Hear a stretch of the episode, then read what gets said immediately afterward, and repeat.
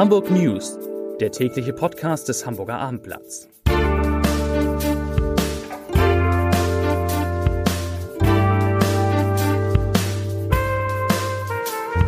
Herzlich willkommen zum täglichen Podcast des Hamburger Abendblatts an diesem Montag.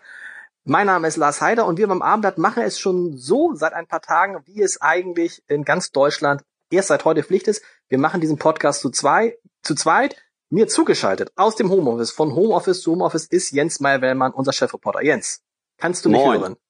Ich Sehr kann gut. nicht hören. Sag mal, wir beide haben heute was Waghalsiges uns vorgenommen. Wir wollen versuchen, möglichst viele positive Nachrichten in diesen Ja. unfassbaren Corona-Zeiten zu transportieren. Und ich würde sagen, du fängst mal an. Ich fange mal an mit den aktuellen äh, Zahlen, die die Behörde gerade veröffentlicht hat. Ähm, und zwar, also die finde ich insgesamt kann man da auch was Positives draus lesen. Es gibt 102 Neuinfektionen, ähm, die heute gemeldet werden. Insgesamt haben wir jetzt 989 Fälle in Hamburg. Das hört sich sehr viel an und es ist auch überhaupt nicht wirklich gut. Aber die Zahl der Neuinfektionen äh, ist, steigt nicht mehr. Also wir haben am 20.03. 158 Neuinfektionen gehabt. Das war der bisherige Höchststand Mhm. äh, an einem Tag. Und äh, in den drei Tagen danach ist das jeweils niedriger gewesen. 104, 119, jetzt 102. Das heißt, die Zahl der Neuinfektionen ist stabil, stagniert. Das werte ich jetzt schon mal als ein gutes Zeichen. Wer denn, woran liegt das? Liegt es daran, was viele gesagt haben, wenn die Skiferien, je weiter die Skiferien zurückliegen, äh, aus denen sich ja, das ist glaube ich immer noch so die Mehrheit der Leute dieses Virus mitgebracht hat, desto stärker wird die Zahl der Neuinfektionen zurückgehen. Das ist ein Punkt. Der zweite Punkt könnte natürlich auch sein, dass vielleicht jetzt allmählich die harten Maßnahmen in Hamburg anfangen zu wirken. Ja, ge genau so ist das. Also diese Kombination sehe ich auch. Die je länger die Skiferien zurückliegen, man sagt ja, dass die Symptome äh, in der Regel so nach fünf bis sechs Tagen da sind. Und dann kannst du natürlich jetzt rechnen, dass die meisten Leute, die jetzt äh, das mitgebracht haben am Ende der Schulferien, dass, äh, dass die schon Symptome haben. Natürlich werden jetzt da auch noch Tests laufen. So richtig durch ist das Ding noch nicht, glaube ich, was das angeht. Aber es gibt eben auch die ganzen Maßnahmen, die ja mit der Schulschließung und, und, und, und jetzt dem Kontaktverbot neuerdings auch, ja hoffentlich sich auch auswirken werden. Genau. Und dann kann man vielleicht auch was sagen über die Zahl der Geheilten. Das ist ja, wenn man sich diese Grafiken im Netz anguckt, das sind diese, diese grünen Balken, die am Anfang ganz flach sind und dann immer größer werden. In Deutschland Mhm. soll es schon ungefähr 3000 Menschen geben, die durch Corona durch sind. Wenn man das auf Hamburg prozentual umrechnet, müsste es in Hamburg auch so zwischen 200 und 300 Leute geben, die schon Mhm. geheilt sind. Äh, Gibt es da offizielle Zahlen? Wird es da demnächst offizielle Zahlen geben? Ähm, also die Behörde ähm, ist da auch dran an dem Thema, weil äh, man braucht natürlich auch nicht nur gute Nachrichten, sondern auch diese Zahlen, um zu sehen zu können, äh, wie sich das alles entwickelt in Hamburg. Und die Behörde will auch ähm, demnächst diese Zahlen in Hamburg möglichst veröffentlichen. Ähm, das ist auch wichtig, glaube ich, weil man äh, daran ja dann sehen wird, dass die allermeisten das eben doch gut überstehen. Das ist, ich kenne jetzt auch einige Fälle, die haben das jetzt nicht irgendwie so ganz locker weggesteckt. Die hatten dann Mhm. echt so eine wie so eine fette Grippe so ein paar Tage, auch Fieber und richtig platt, aber am Ende haben sie es dann eben doch überstanden. Und das wird ja in, aller, in den allermeisten Fällen auch so sein. Und diese Zahlen wird es wohl ab, vielleicht Anfang nächster Woche, vielleicht schon im Laufe dieser Woche auch aus der Behörde geben. Gut. Weiß man, wie die Polizei jetzt diese neue Kontaktsperre kontrolliert? Du, du und ich, wir sind auf den Straßen nicht mehr unterwegs. Ich kann gar nicht mehr sagen, was da los ist. Ich war heute einmal ganz kurz äh, einkaufen. Da habe ich gesehen, vor der Apotheke standen die Leute mit zwei Meter Abstand. Es gingen immer nur zwei Leute rein in die Apotheke. Im Postladen war genau dasselbe. Also man hat das Gefühl, der Groschen ist gefallen und man gewöhnt sich allmählich an diese, äh, wie heißt das, an Ja. dieses Social Distancing. Ja, ja, genau. Also die, äh, die Polizei, ähm, wir haben, wir führen auch gleich, der Kollege Heinemann führt auch gleich nochmal ein Gespräch mit dem Polizeipräsidenten, wo wir dann sicherlich im Laufe des Nachmittags auch online oder des Abends online und morgen im Blatt äh, genau äh, die Einschätzung des Polizeipräsidenten dazu haben. Ich denke, die Polizei wird schon äh, das dort durchsetzen, wo es nötig ist. Aber mein Eindruck ist auch, dass die Leute das kapiert haben. Das hat ja heute auch das Robert-Koch-Institut gesagt. Das reicht zwar noch nicht aus, aber ähm, die Leute haben ein bisschen, also die allermeisten Leute haben es mittlerweile kapiert. Genau. Äh, was Und übrigens es- noch ganz interessant, ja. Was Ja, übrigens sag. noch ganz interessant ist äh, zu der Diskussion, ähm, die wir auch schon mal geführt haben, vielleicht wärst du auch noch drauf gekommen. Es gibt ja immer die Frage bei vielen äh, Leserinnen und Lesern, und ich sehe das auch im Netz, warum hat Hamburg eigentlich nicht seine infizierten Zahlen so runtergebrochen, dass wir wissen, in welchem Bezirk wie viele Inf Infizierte Stimmt. sind? Oder in welchen Stadtteilen sogar. Das könnte man oder, ja alles oder machen in welchen ne? Stadtteilen. Das könnte man theoretisch leicht machen.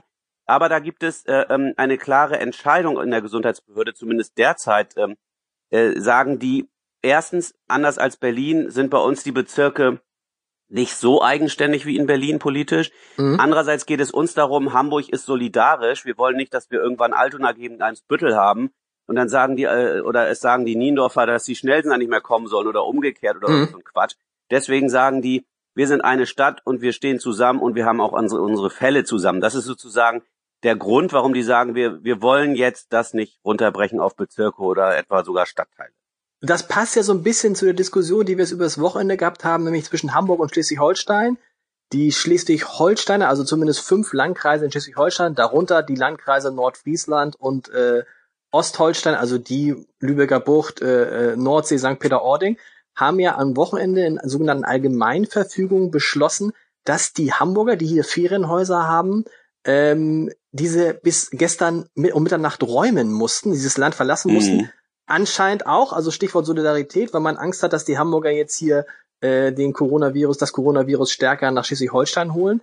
Da hat es eine große, äh, kann ich nur sagen, eine große Empörungswelle gegeben, viele Proteste, auch Klagen und Widersprüche und die gute Nachricht für alle die Hamburger, die Ferienhäuser in Schleswig-Holstein haben und die sich natürlich äh, vor, vorgeführt haben, äh, geführt haben müssen wie Vertriebene.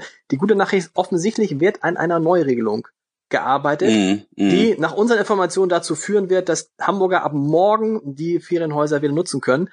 Ich halte das für total richtig, weil wir haben ja auch darüber berichtet im Abendblatt, weil es ja wirklich Hamburger gab, die sich von Nachbarn, mit denen sie seit Jahren ein, äh, ein Ferienhaus, äh, ein Ferienhaus am Ferienhaus wohnen, plötzlich beschimpfen lassen mussten. Und ja. dann wurde gesagt von dem Nachbar, äh, hau ab hier, was machst du noch hier? Also äh, das ist das Gegenteil von Solidarität. Ja, also so, so, sowas, so weit darf das echt nicht kommen. Also ich kann ja, man kann ja so ein bisschen verstehen, dass dass Schleswig-Holstein äh, sich auch ein bisschen abschirmt und die sagen, ja, die Hamburger fahren alle in die Skiferien und jetzt bringen die uns die Viren und so. Also, äh, ähm, aber grundsätzlich muss man natürlich sagen, dass wir im Norden auch zusammenstehen müssen. Ich meine, das wäre doch absurd. Manche im Internet, in, in, den Social Media schreiben schon, dann sperren wir irgendwie einen Elbtunnel jetzt für die Schleswig-Holsteiner genau. oder wie oder was. Also das ist natürlich alles Unsinn. Am Ende müssen wir da alle gemeinsam durch und ich denke, das wird auch so laufen. Da, da werden wir uns alle wieder einkriegen. Genau, du bist ja auch, äh, letzte Frage, letztes Themenkomplex, du bist natürlich auch der jemand, der nah an der Politik dran ist ist mein Eindruck richtig, dass Peter Schenscher schon der richtige Mann für diesen Fall ist, weil einerseits Bürgermeister, andererseits Laborarzt, also genau, also wenn er jetzt nicht Bürgermeister wäre, würde der jetzt den ganzen Tag wahrscheinlich äh, Corona-Proben äh, testen. Ja, also ich glaube, ich glaube, man kann darüber, man kann darüber diskutieren, ob Hamburg ähm, in manchen Fällen ein bisschen eher was hätte machen sollen. Also zum Beispiel bei den Rückkehrern ähm, aus den Skiferien hätte man vielleicht ja sagen können, naja, wir machen die Kneipen jetzt mal an dem Wochenende, am letzten Ferienwochenende schon dicht, äh, wie das, mhm. glaube ich, Berlin ja auch gemacht hat, oder die Cafés und so. Nun hatte man so den Eindruck, da treffen sich die einen oder anderen, äh, kommen aus dem Skiurlaub, die jungen Leute, und treffen sich dann nochmal zum Wiedersehen feiern auf der Schan in der Schanze oder auf dem Kiez oder so und verbreiten das Virus. Das gibt so ein paar Sachen, da, die man im Nachhinein kritisieren kann, aber das nur auch müßig. Ich glaube auch insgesamt, dass wir hier in Hamburg auf einem ganz guten Weg sind und dass, ähm, dass der Bürgermeister da dass man sich da wirklich nicht großartig beklagen kann. Das äh, macht da wirklich eine gute Figur, das finde ich auch. Wie lange, wie lange, äh, wie lange äh, wird es eigentlich dauern, bis der alte Bürgermeister wieder zum neuen Bürgermeister gewählt wird? Ist diese ganze Prozedur, wir erinnern uns ja vor ja. irgendwie einem Monat und nicht vor, es fühlt sich an wie vor drei Jahren, war Bürgerschaftswahl. Ja. Aber ähm, äh, wann wird denn die neue Regierung stehen? Oder steht das jetzt alles hinten an? Ja, ne, das steht alles erstmal hinten an. Also das, äh, ähm, die müssen natürlich das irgendwann machen, ist ja logisch, ähm, äh, weil man äh, das, das äh, ist aber jetzt in diesem Moment äh, nicht Priorität Nummer eins. Ich glaube, nächste Woche sollen wohl die Koalitionsverhandlungen ähm, weitergehen, wenn ich das richtig weiß. Aber die arbeiten natürlich auch von Tag zu Tag gerade. Man muss jetzt erstmal die aktuelle Lage in den Griff kriegen. Ähm, aber wir haben natürlich ein Auge drauf. Also sobald die Koalitionsverhandlungen starten, werden wir dann auch natürlich unsere Leserinnen und Leser darüber informieren. Vielen Dank. Wir hören uns morgen wieder mit den neuesten Corona-Nachrichten aus Hamburg. Bis morgen. Tschüss.